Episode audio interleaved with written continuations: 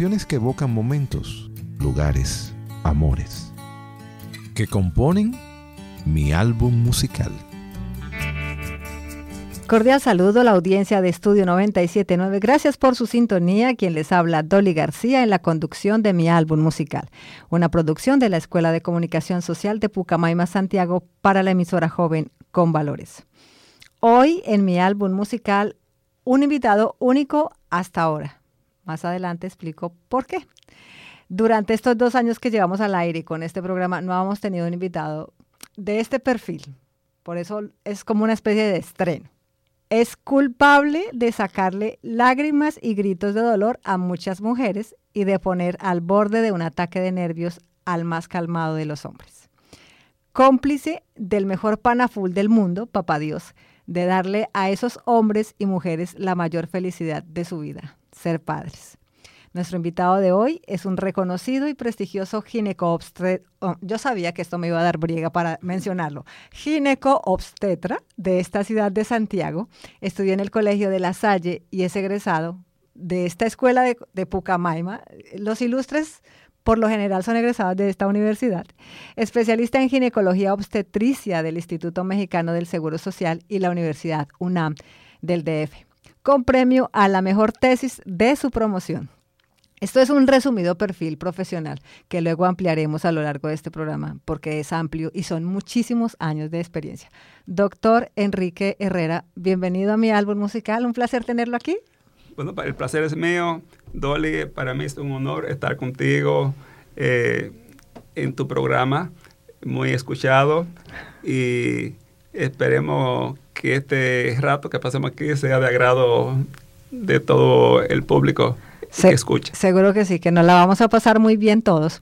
Un datito curioso, para quien no lo sabía, el doctor Herrera es primo de el Chilote Ginás, que también nos acompañó hace un tiempo aquí en mi álbum musical.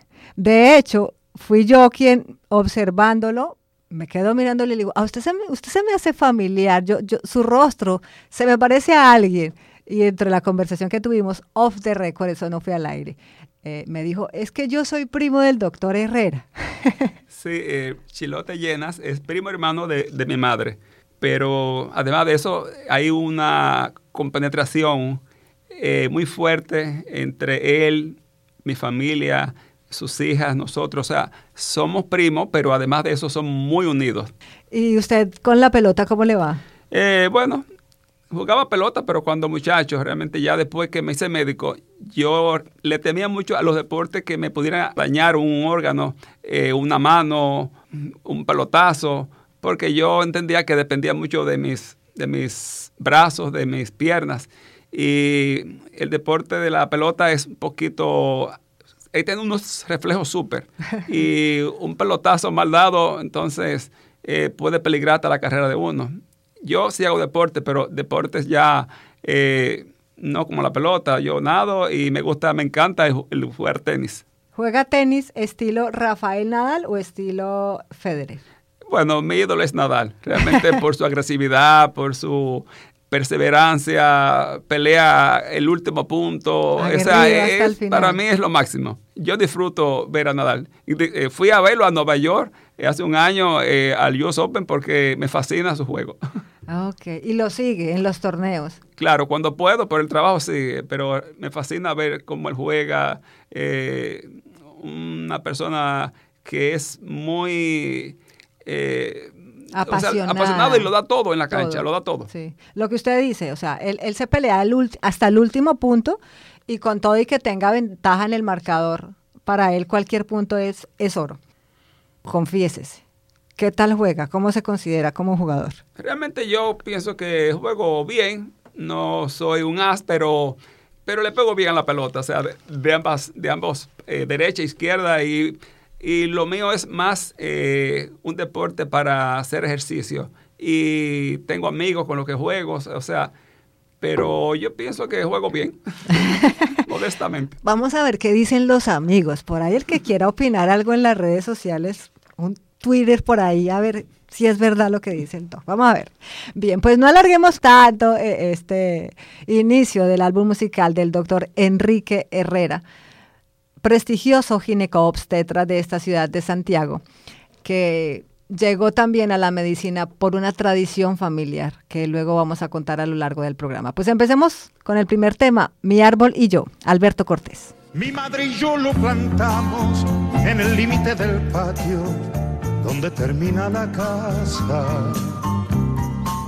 Fue mi padre quien lo trajo, yo tenía cinco años y él apenas una rama. Al llegar la primavera, abonamos bien la tierra y lo cubrimos de agua. Alberto Cortés que nos dejó hace muy poco tiempo y algunos los dejó con las ganas de ir al concierto. Claro, un gran artista. Eh, pero este tema en especial, siempre que lo oigo me recuerda eh, eh, obligatoriamente mi niñez. nosotros somos cinco hijos, varones los cinco. Mi padre fue ginecólogo, un famoso ginecólogo. ¿Más famoso que usted? Muchas veces más famoso que yo. Nosotros vivíamos los cinco y, nuestro padre en una casa, en una casona en la ciudad. Y el sueño era construir una, casa en las afueras, una casa ya más grande. ¿Dónde era esa casona? ¿Dónde vivía? Era en la Independencia con Benito Moción. Okay. Aquí en Santiago. Y, y, papá compró un terreno cerca de la Pucamaima, que ese tiempo eran las afueras. Y, ahí fue que se fue, o sea, hicieron los planos, después construyó. Y nosotros teníamos esa ilusión de esa casa, eh, plantamos árboles de, que era el terreno sin construir. Y era como un sueño que se hizo realidad. Y, cada vez que yo oigo esa canción, yo recuerdo ese tiempo de la familia. Eh, no, no solamente el tema de los árboles, sino las enseñanzas, todas las cosas bonitas que nos pasaron desde la niñez. Realmente nosotros tuvimos dos padres que fueron una bendición. Eran personas, bueno, ya fallecieron, eran personas muy religiosas, pero nos inculcaron eh, mucho amor por la vida, mucha eh, amor al prójimo. eran realmente dos padres maravillosos. Y esa canción, cuando la escucho, obligatoriamente tengo que pensar en ellos, en mi niñez. Eh, y la y la mudanza a esa casa que fue la casa soñada y gracias a Dios la vivimos con mucha con mucha paz, con mucha alegría, eh, hasta que ya uno hizo su... Eh, eh, abrió las alas y se fue a estudiar fuera y esas cosas. Esas son las, las historias que tiene la música y por eso lo importante y lo valioso de este álbum musical. Viene otro maestro de la música, otro cantautor, Joan Manuel Serrat, Mediterráneo porque mi niñez sigue jugando en tu playa. Y escondido tras las cañas duerme mi primer amor. Llevo tu luz y tu olor por donde quiera que vaya.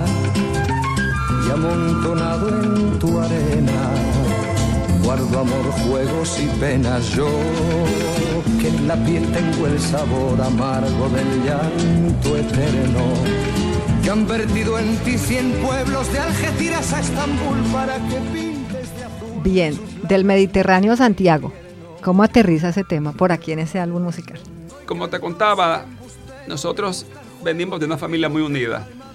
Eh, recuerdo que en mi tiempo de niñez y hasta la adolescencia, nosotros nos juntábamos todos los domingos, la familia, toda la familia, los abuelos míos tenían, eh, del lado materno, tenían una, casa en Gurabo, en el kilómetro siete y medio, que eso era un viaje. En ese tiempo, ir a esa casa, eso era un viaje. La, carretera era pequeña, era mala. Eh, y todos los domingos nos juntábamos todos los tíos, o sea, eran muchos tíos. Eh, la casa se llamaba Rancho M, porque mis abuelos el nombre de ellos dos empezaba con M, Moisés y Mela. Y los ocho hijos empiezan con M, su nombre. Entonces él, le puso a mi abuelo Rancho M.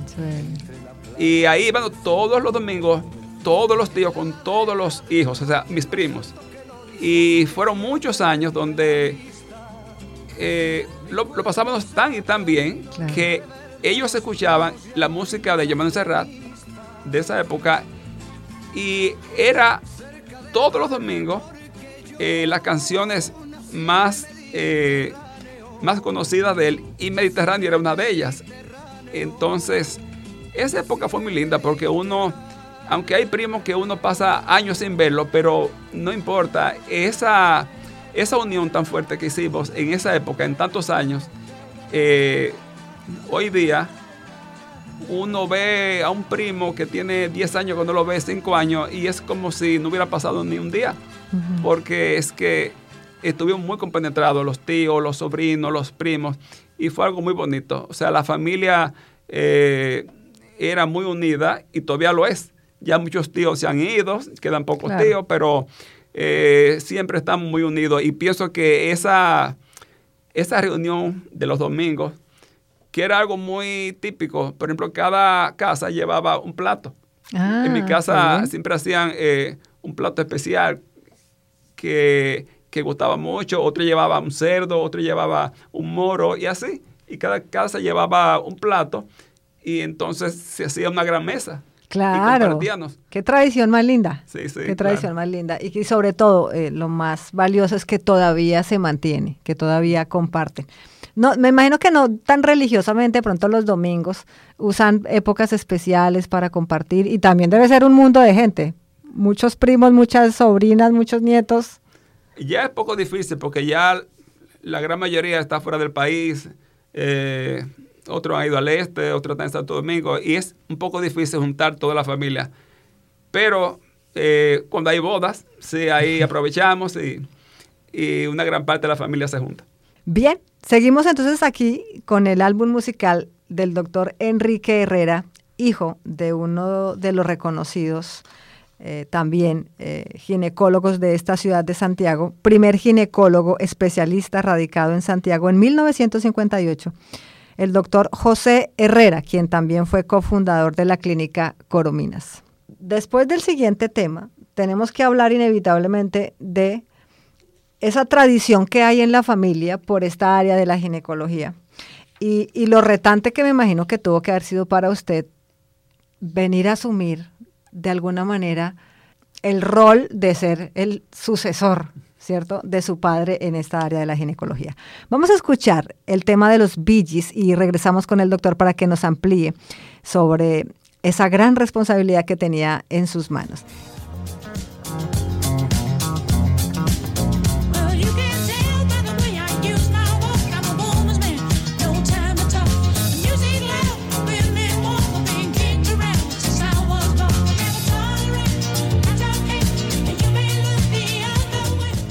Los Bee fue una agrupación eh, musical inglesa que se pegó grandemente con, en, la, en la película Saturday Night Fever con John Travolta.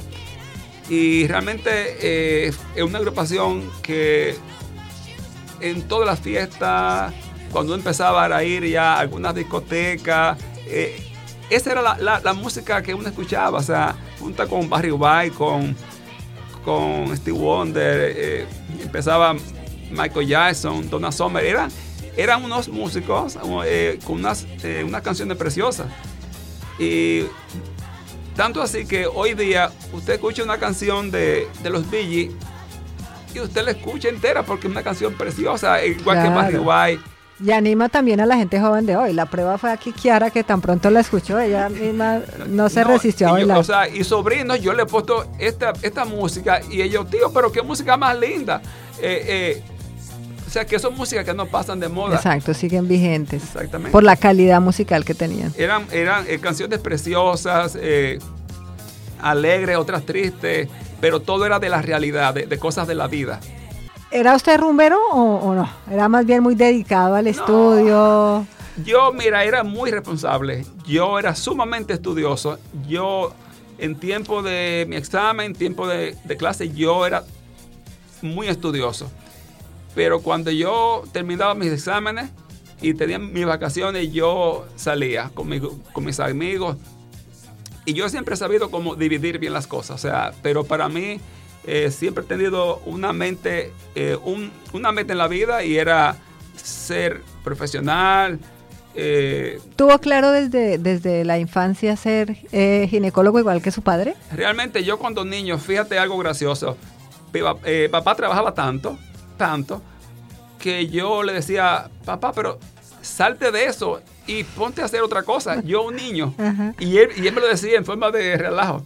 Me decía, mira, tú que me decías chiquito que me saliera de eso y ahora tú... Ahora tú- soy yo, el seguro le dice, Sí. le decía en aquel tiempo cuando estaba vivo, hijo, salte un ratito de eso. Entonces, ya luego, eh, cuando yo estaba haciendo el bachillerato, la secundaria, me entró la cosquillita como que de, de ser médico. Pero yo quería probar realmente si eso era lo que yo quería como por vocación o era por tener un padre tan, tan, Reconocido. tan reconocido, tan querido eh, por todo el mundo. Y yo, déjame ver si es que es cosa mía o, o me estoy dejando influenciar sin yo querer de mi papá. Y yo iba al hospital Cabral Ibáez, sin que él lo supiera, de noche me buscaba una batita y me iba a emergencia a dar puntos, personas heridas. A las 6 de la mañana me levantaba a operar con los compañeros de él, a operar apéndice, a operar hernias, a operar amígdalas, con los ortopedistas a, a pegar huesos.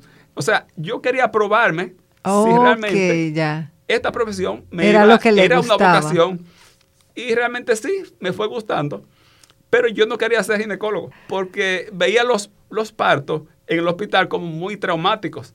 Las mujeres lloraban mucho, sufrían mucho, era sin, parto sin anestesia. Pero después, cuando fui viendo las cosas, cómo era realmente un parto, cómo era la cirugía en la, en la práctica privada, dije, ah, no, pero no es lo mismo, y es diferente. Entonces ahí fui cambiando. Ah, Ok, y ya se decidió definitivamente por la ginecología. Exacto. ¿Cómo toma su padre el hecho de que decida seguir sus pasos? él nunca me influenció ni nunca me dijo nada.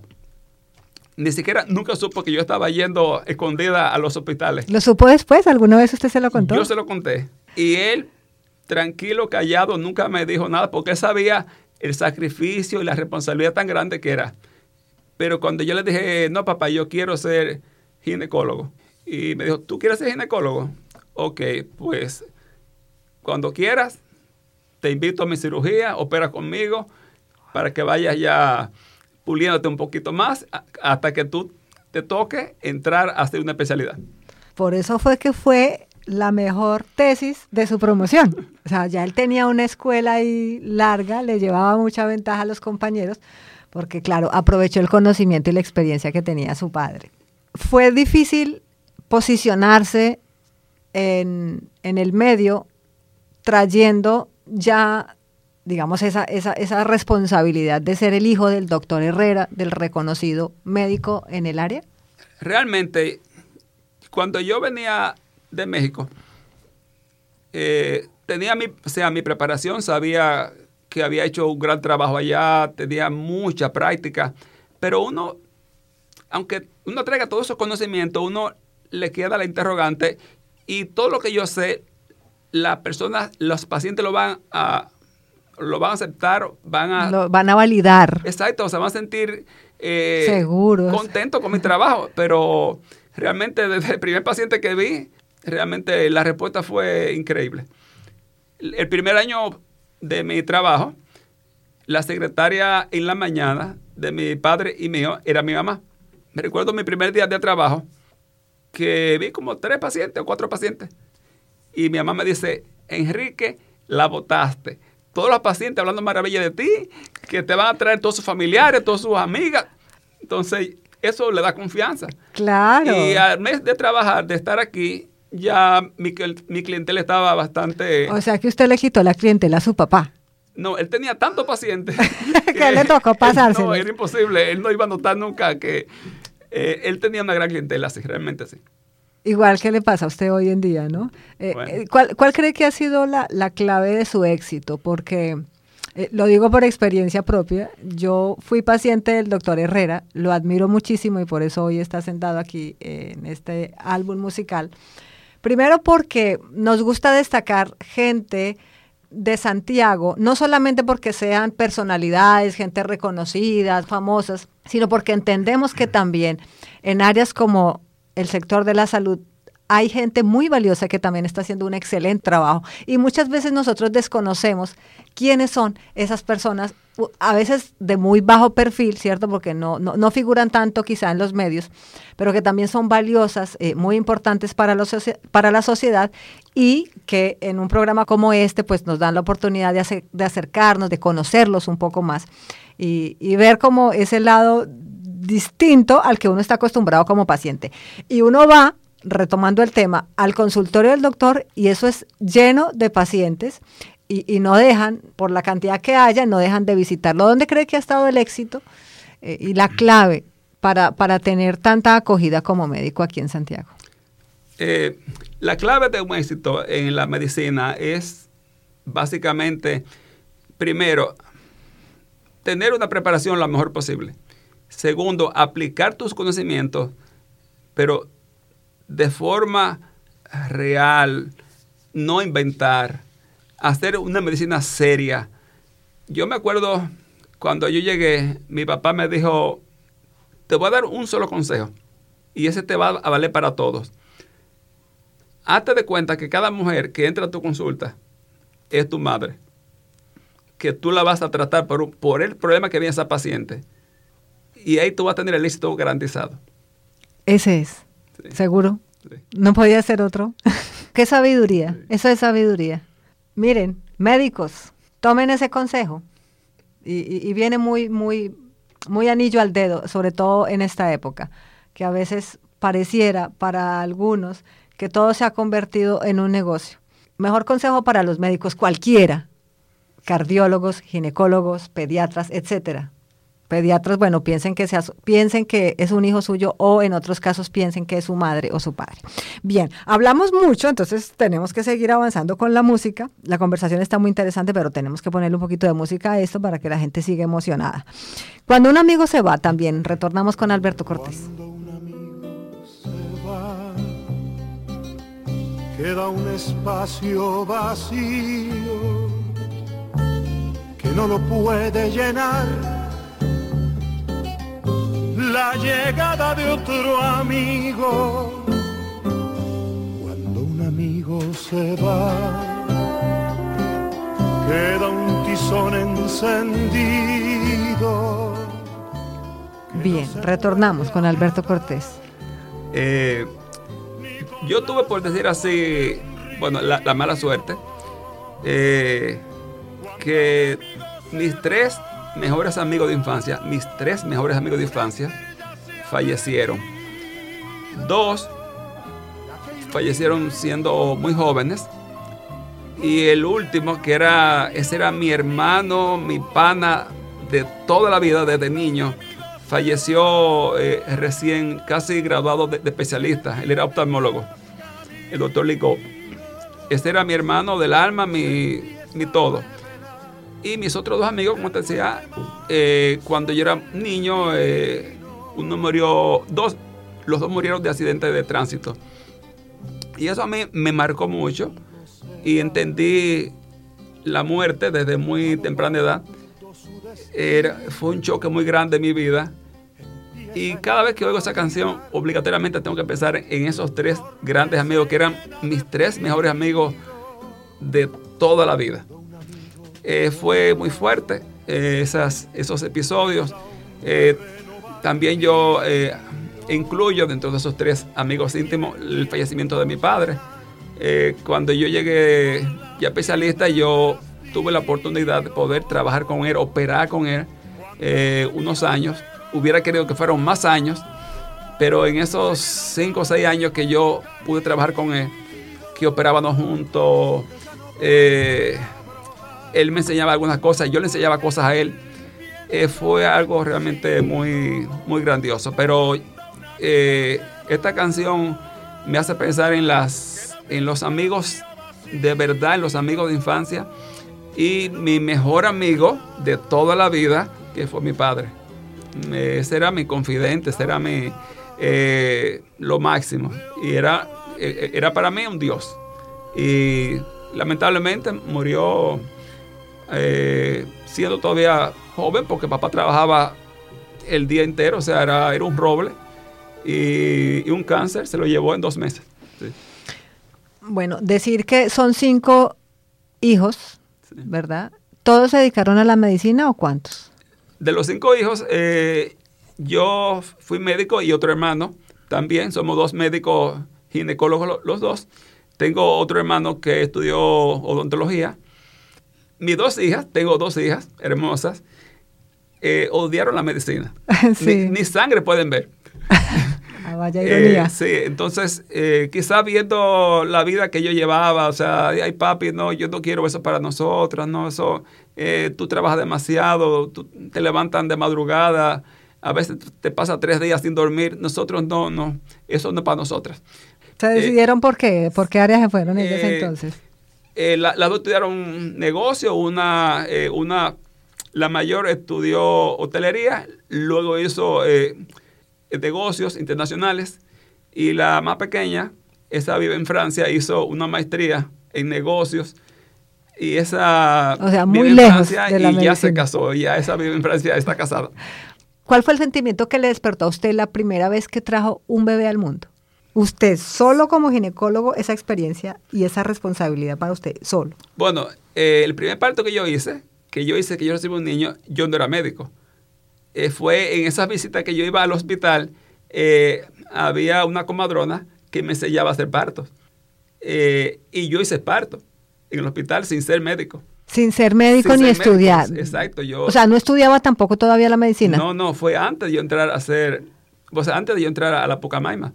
Ahí fue mi, mi primer parto. Claro, estaba un poco nervioso porque eh, eran los primeros partos, pero esa fue mi la primera sí, experiencia. la primera experiencia. Y ya entonces la siguiente, me imagino que usted se devuelve a ese momento comparado ya con el suyo profesional siendo eh, de la ginecología recibiendo un bebé. ¿Qué sintió? ¿Qué, qué- qué experimentó? No, eh, realmente eh, traer un niño al mundo, ayudar a traer un niño al mundo es una experiencia, eh, es lo máximo. Realmente eh, uno ve a Dios, uno ve Claro. la creación de Dios, ve una cosa tan perfecta. eh, solamente Dios es posible hacer eso. Y uno que recibe las mujeres embarazadas desde que tienen tres semanas de embarazo, uno ve apenas un puntito negro, eh, al, al mes ves, empiezan Se como a formarse. Uno, uno es, eh, ve el crecimiento de un bebé desde que es una semillita hasta que uno lo saca. Entonces es algo muy hermoso, o sea, y por eso uno se compenetra mucho con la misma familia.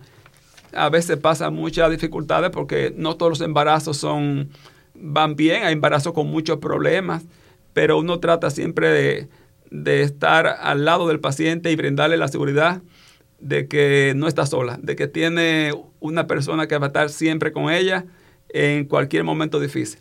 Por si acaso llevo la cuenta de cuántos niños ha traído al mundo o no. La Eh, perdí hace mucho sí, tiempo. sí. sí. Eh, hace como dos meses eh, yo publiqué en Instagram eh, mi parto mi, mi parto número 5000.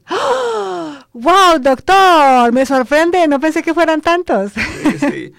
Yo dije, cuando llegue a 5000 me voy a retirar, pero yo me siento tan bien que creo que voy a seguir. ¿Por otros cinco mil? No, no. No pero- tanto. No tanto. Celebró, me imagino. Eh, bueno, celebré en mi casa. eh, bueno, vamos a celebrar que, que llegué con salud a 5000 partos. No, eh, no será eh, un récord, pero sí es un buen averaje. Exactamente, un término muy, muy a propósito de- del deporte que a usted le gusta. Muy buena, ¿verdad? Bien, seguimos en el álbum musical del doctor Enrique Herrera, que nos está trayendo muchas anécdotas y muchas historias muy interesantes que seguramente usted está disfrutando allá en su casa escuchándolas y seguramente todas esas mujeres que conocen al doctor, que la- las ha recibido en su consultorio, con el, el cariño y la buena voluntad que lo hace, lo hace siempre, pues estarán también disfrutando porque ahora están teniendo la oportunidad de conocer mucho de él, que a veces en nueve meses que uno lo vive viendo, visitando, no tiene la oportunidad de enterarse. El Rey de Vicente Fernández. Yo sé bien que estoy afuera, pero el día que yo me muera, sé que tendrás que llorar.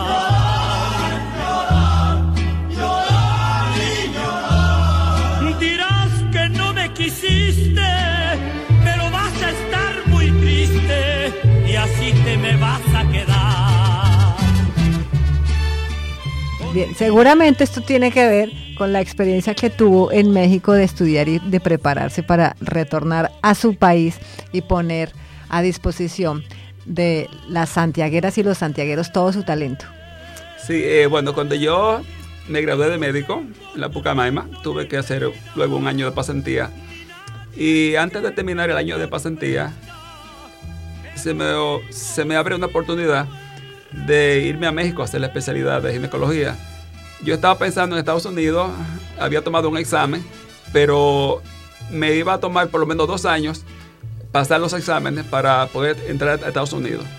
Entonces, eh, un amigo de mi padre me pregunta, eh, ¿realmente qué es lo que tú quieres?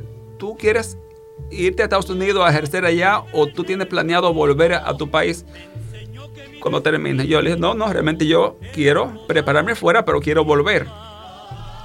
Me dijo, pues mira, no, no lo pienses más. Vete a México o trata de pasar los exámenes en México que eh, que si lo pasas ahora en pocos meses tú, es posible que tú entres de una vez a hacer la especialidad. Entonces, yo hablo con mi mamá que era que también eran muy afines, muy afines. Y le dije, ay mamá, yo no sé, yo he estudiado tanto que quisiera como pasarme unos mesecitos tranquilo, como que... Eh, me dijo, no, no, no, no, no, no, usted se va, usted se va y se va ya. Mamá, pero mire, yo soy demasiado joven, yo apenas tengo 22 añitos. 22. Déjame pasarme unos meses de vacaciones y, el otro año yo voy. No, no, no, no. El otro año no se sabe qué va a pasar. Vete ahora, vete ya. Entonces, había la, oportunidad de hacer la ginecología en México, pero había que pasar unos exámenes. Eh, y averigué que el, el cupo era solamente para, en todo el DF, para 200 y tantos de especialistas, pero habían solicitado tres mil y pico de, médicos, entre ellos extranjeros y mexicanos, para la especialidad. Entonces me tuve que ir dos meses antes para preparar los exámenes.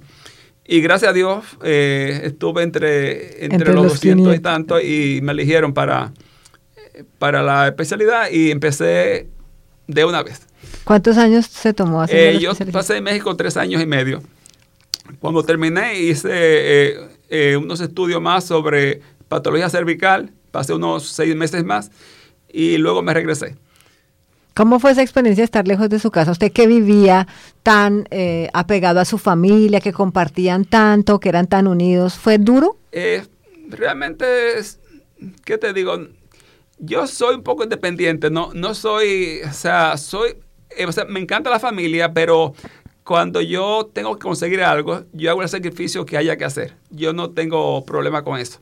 Eh, sí, en México viví una experiencia muy fea y fue el terremoto de México. Yo estaba haciendo mi primer año de ginecología cuando el terremoto de México y yo pasé 48 horas incomunicado, o sea, que no sabían si yo estaba vivo o estaba muerto, o sea, no se sabía nada de mí. Claro.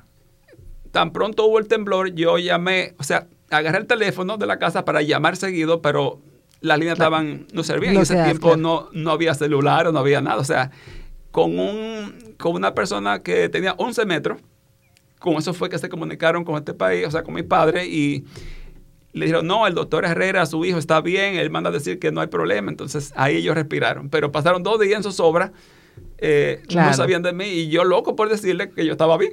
Pero físicamente no se había afectado, el lugar donde estaba no, no se había afectado fuertemente. fue horrible, esto fue horrible, el terremoto fue, eh, pero no, mi apartamento gracias a Dios era moderno, era, era sólido eh, y no pasó nada, pero México sí se afectó muchísimo. Claro, fue uno de los terremotos más eh, trascendentales que tuvo México y que trascendió muchísimo, inclusive en los medios de comunicación, por el impacto y por las consecuencias que tuvo. Bien, vamos a hacer una corta pausa en este álbum musical y retornamos con más del el álbum de nuestro invitado de hoy, el doctor Enrique Herrera, gineco-obstetra, reconocido y prestigioso de esta ciudad de Santiago. Esto es mi álbum musical.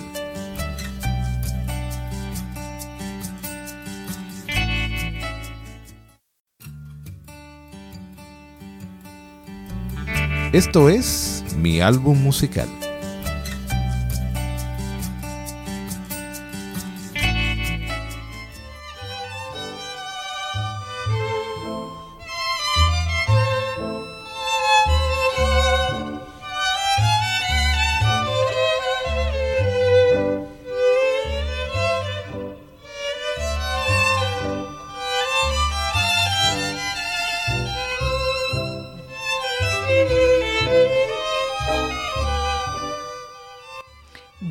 Pues ahí estábamos escuchando por una cabeza, versión de, de Tango Project, un tema que trae a este álbum musical nuestro invitado de hoy, el doctor Enrique Herrera, gineco-obstetra.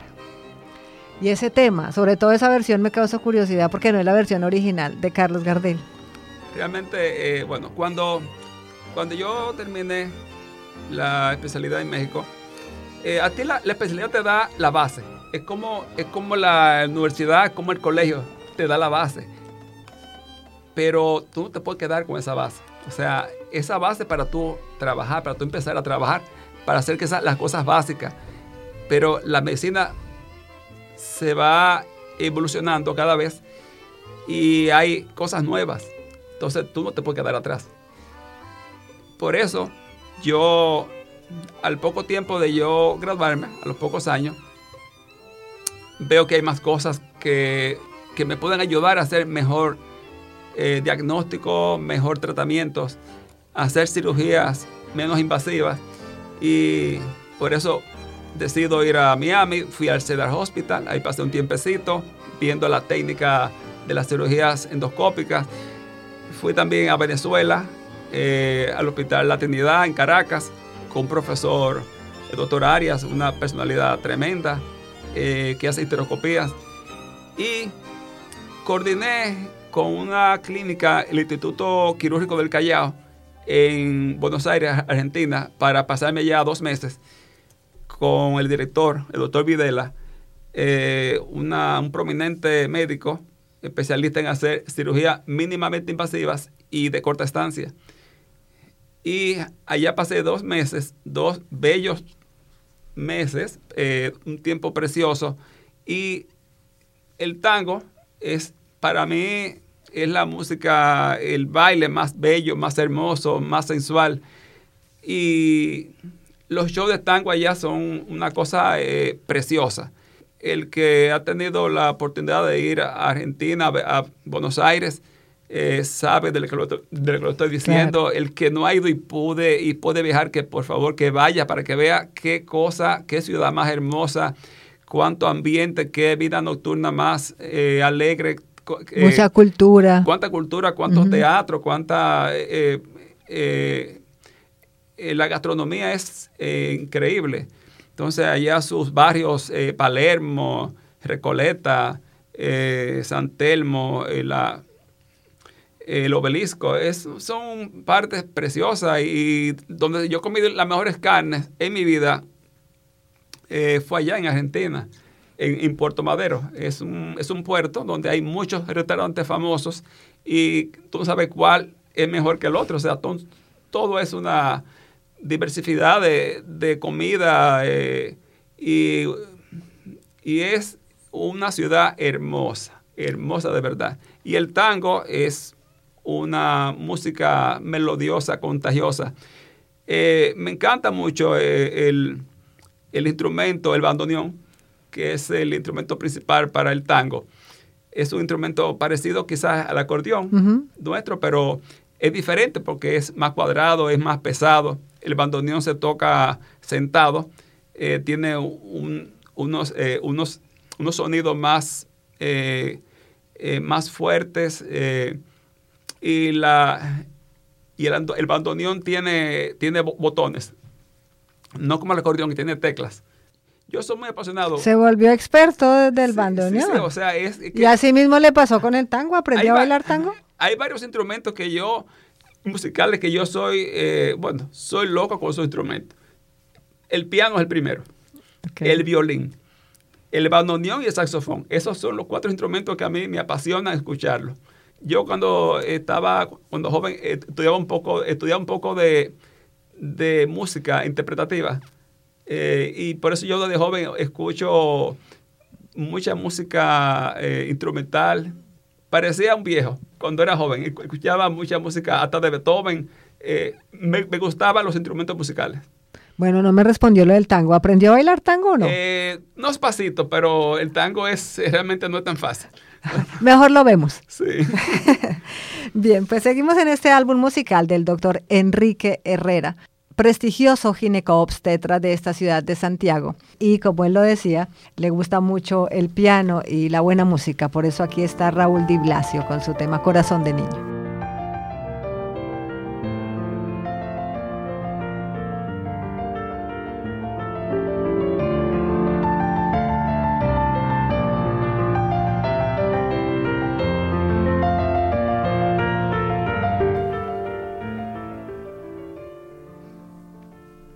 Te decía, el piano es posiblemente el instrumento número uno a mis oídos. Me apasiona el piano. Pero me apasiona Raúl Di Blasio tocando el piano. Desde hace muchos años yo sigo Di Blasio.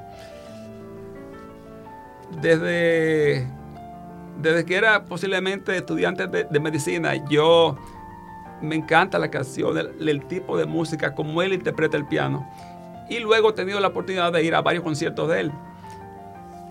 Di Blasio, yo lo escucho cuando, cuando quiero poner el cuerpo en neutro. Estoy muy, muy acelerado, tengo mucha, mucho estrés, tengo muchos días trabajando. Como he escuchado tres canciones de Di Blasio, yo me pongo en, modo eh, eh, en, modo paz. Eh, cuando yo estoy en carretera, por ejemplo, que tengo a Santo Domingo, tengo que salir y voy solo, yo escucho fácilmente dos horas de, de Blasio como si nada. Porque el piano, la forma como lo interpreta, me da una paz increíble. Y como te decía, él interpreta el piano de una manera magistral. ¿Y por qué Corazón de Niño? ¿Por qué ese tema en particular? Es, una de, sus canciones más lindas, o sea, muy melodiosa, o sea, eh, es una canción, es triste, pero por momentos es alegre. Y mire qué coincidencia con su trabajo, porque Usted todos los días está escuchando el corazón de muchos niños desde, los, desde el primer momento en que empieza a latir, que es a las tres semanas. Eh, ya se escucha a las cinco semanas. Esa también es su, como su, terapia, me imagino yo, ¿no? Bueno, todo lo que tiene que hacer con niños a mí eh, es mi vida, es mi pasión. Bien. Y acá viene un, un tema muy romántico, ¿cierto? En este álbum musical del doctor Enrique Herrera, prestigioso y prominente ginecobstetra de esta ciudad de Santiago. No sé tú, de Luis Miguel. No sé tú, pero yo no dejo de pensar. Ni un minuto me logro despojar de tus besos, tus abrazos, de lo bien que la pasamos la otra vez. Luis Miguel, un mexicano ahí otra vez en la lista del doctor Herrera. Bueno, Luis Miguel es uno de, los mis, de mis cantantes predilectos. Para mí ese señor tiene una sinfónica en la garganta. Eh, y resulta que hubo un momento en mi vida que la vida me dio una segunda oportunidad en el amor.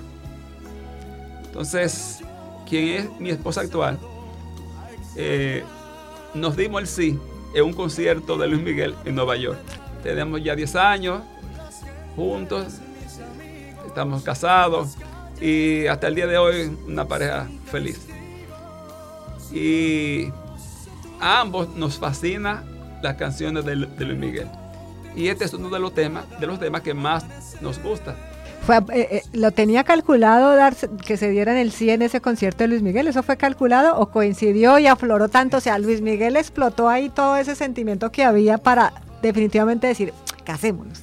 Realmente ya pienso que sí, que así fue, que ya todo, o sea, estábamos, que solamente faltaba como que... El empujoncito. El empujoncito y ese concierto realmente fue el que nos dijo, bueno, sí, los puso lo suficientemente románticos para ya decidirse.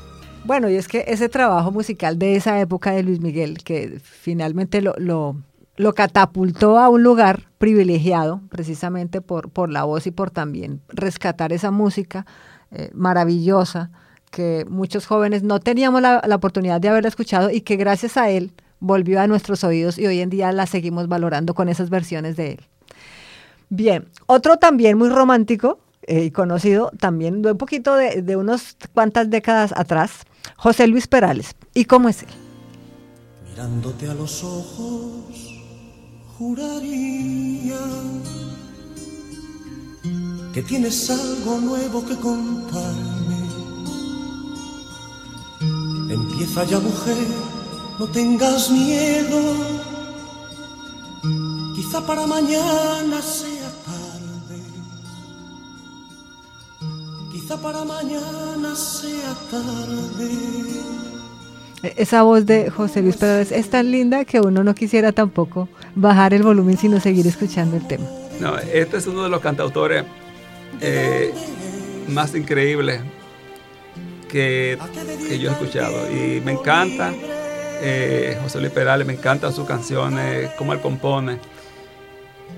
Pero y esa esta- pasión con la que interpreta sí, los temas. Es muy fuerte. Pero este tema musical, este tema tiene que ver eh, un poco con mi hija, con mi segunda hija. El, para una familia, para unos padres, uno hay muchos momentos difíciles y alegres, pero uno de los momentos más difíciles que se le enfrenta a una familia, a unos padres, es cuando un hijo te dice, papá, mamá, me voy. Y tú sabes que se va. Pero más fuerte todavía, cuando tú sabes que ese hijo, esa hija, no vuelve. Que se va para quedarse allá. Entonces, eso pasó con mi segunda hija. Ella eh, quería hacer una. eh, terminar su último año eh, en Francia y lo hizo. Y regresó. Trabajo aquí. Pero tenía todo planeado para regresarse y hacer una subespecialidad. Y cuando me dijo de qué era la subespecialidad que ella iba a hacer, yo dije, no, ya está la perdí.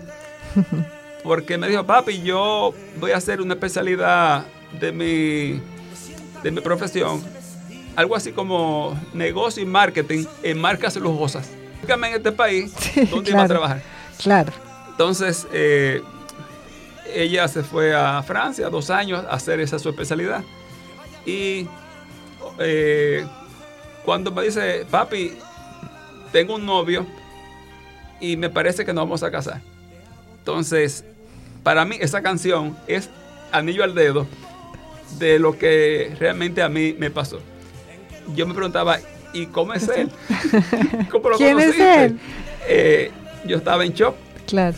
y para mí fue muy fuerte porque eh, esa niña es muy afín a mí. Tenemos muchas cosas en comunes.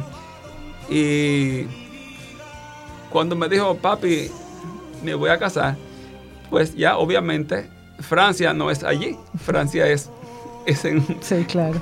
es un continente muy lejos de aquí. claro. Eh, aunque hemos ido varias veces, conocí a su familia, conocí, antes de casarse, conocí bien al muchacho, es excelente muchacho, eh, y la familia excelente, pero obviamente ya tú sabes que esa hija, ese hijo, no va a estar contigo físicamente, o sea, con la tecnología se pasa mucho mejor, es más fácil, pero No- nunca será es- igual. eso para, un, para unos padres, eso es muy duro, aceptar esta realidad. Claro. No, yo ya me lo estoy imaginando y casi que me pongo a llorar cuando usted me estaba narrando esa historia.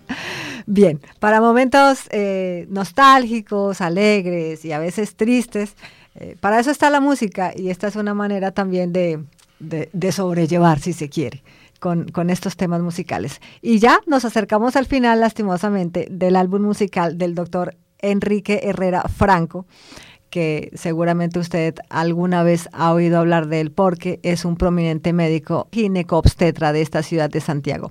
Él y su padre también y su hermano hacen parte de la tradición de famosos y reconocidos ginecólogos de esta ciudad. Y pues cerramos el, álbum musical con el tema Gozar la vida de Julio Iglesias.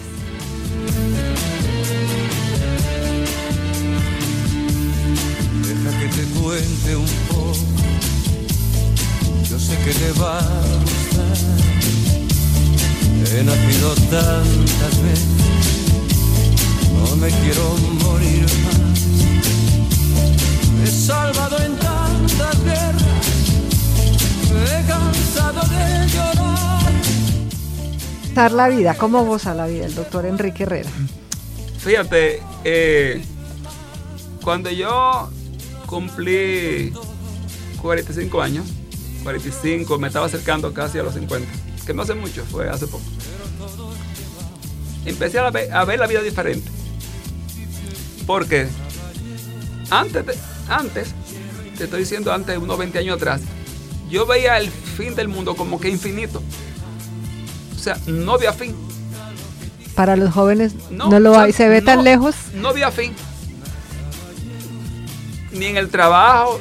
O sea, uno sabía que eso iba a llegar, pero tú no, o sea, no veas el fin de eso. Claro. Y el trabajo, o sea, no importaba cinco días trabajando, cinco días sin dormir.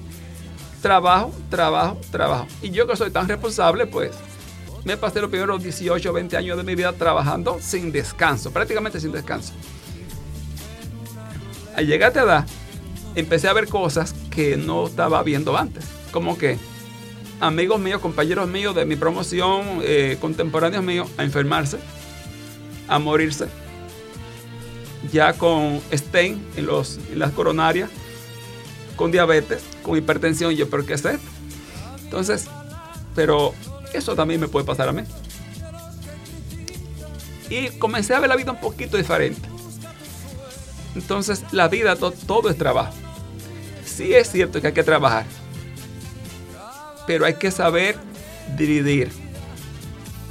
Uno a veces se vuelve esclavo del, del trabajo y a veces no es, no es, no es por el dinero, realmente no es, es por ser tan, es servir tanto y ser tan Y la pasión a lo que uno hace. Exacto, uno se siente contento Pleno. que uno se hace y vea, y ve a personas haciéndola felices Claro.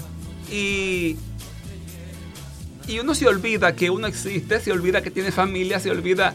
Yo le he dicho a mis hijas muchas veces, tantas veces, perdón, por el tiempo que no he podido estar con ella, aunque yo siempre trataba de, darle calidad, el poco tiempo que estaba, ¿no? pero sé que sé que pude haber estado más tiempo con mi familia y se le he dedicado mucho a los pacientes. Entonces, llega un momento que tú dices, no, la vida no es solamente trabajo, la vida tiene un fin. Y a partir de esa edad, realmente uno ve la, la- el fin, no infinito. Uno sabe que ya, Cada vez ahí Ya sí se empieza a ver más cerca. entonces uno tiene que planificar mejor su vida y aprender a disfrutar de la vida y no quererla disfrutar cuando ya tú no la puedas disfrutar. Claro, Entonces, porque ya no hay salud para Esta ello. canción no hay ni que explicarla, solamente escucharla y hacerla de ella una práctica diaria. Vamos a, luego dejarla de tarea para que la gente la vuelva a repetir, la vuelva a escuchar. Gozar la vida de Julio Iglesias. Y me parece una reflexión supremamente valiosa para terminar este programa, porque definitivamente a veces nos ocurre que en, la, en el afán, como dice el doctor, de servir a los demás, muchas veces nos descuidamos nosotros mismos o muchas veces también la pasión por lo que hacemos nos absorbe tanto, nos cobija tanto que nos olvidamos que a nuestro alrededor hay familia, hay amigos y hay otro tipo de actividades que podemos compartir con ellos y disfrutar y gozar la vida. Doctor, pues mejor lección no pudo, no pudo habernos dejado para este final. Fue un placer tenerlo aquí.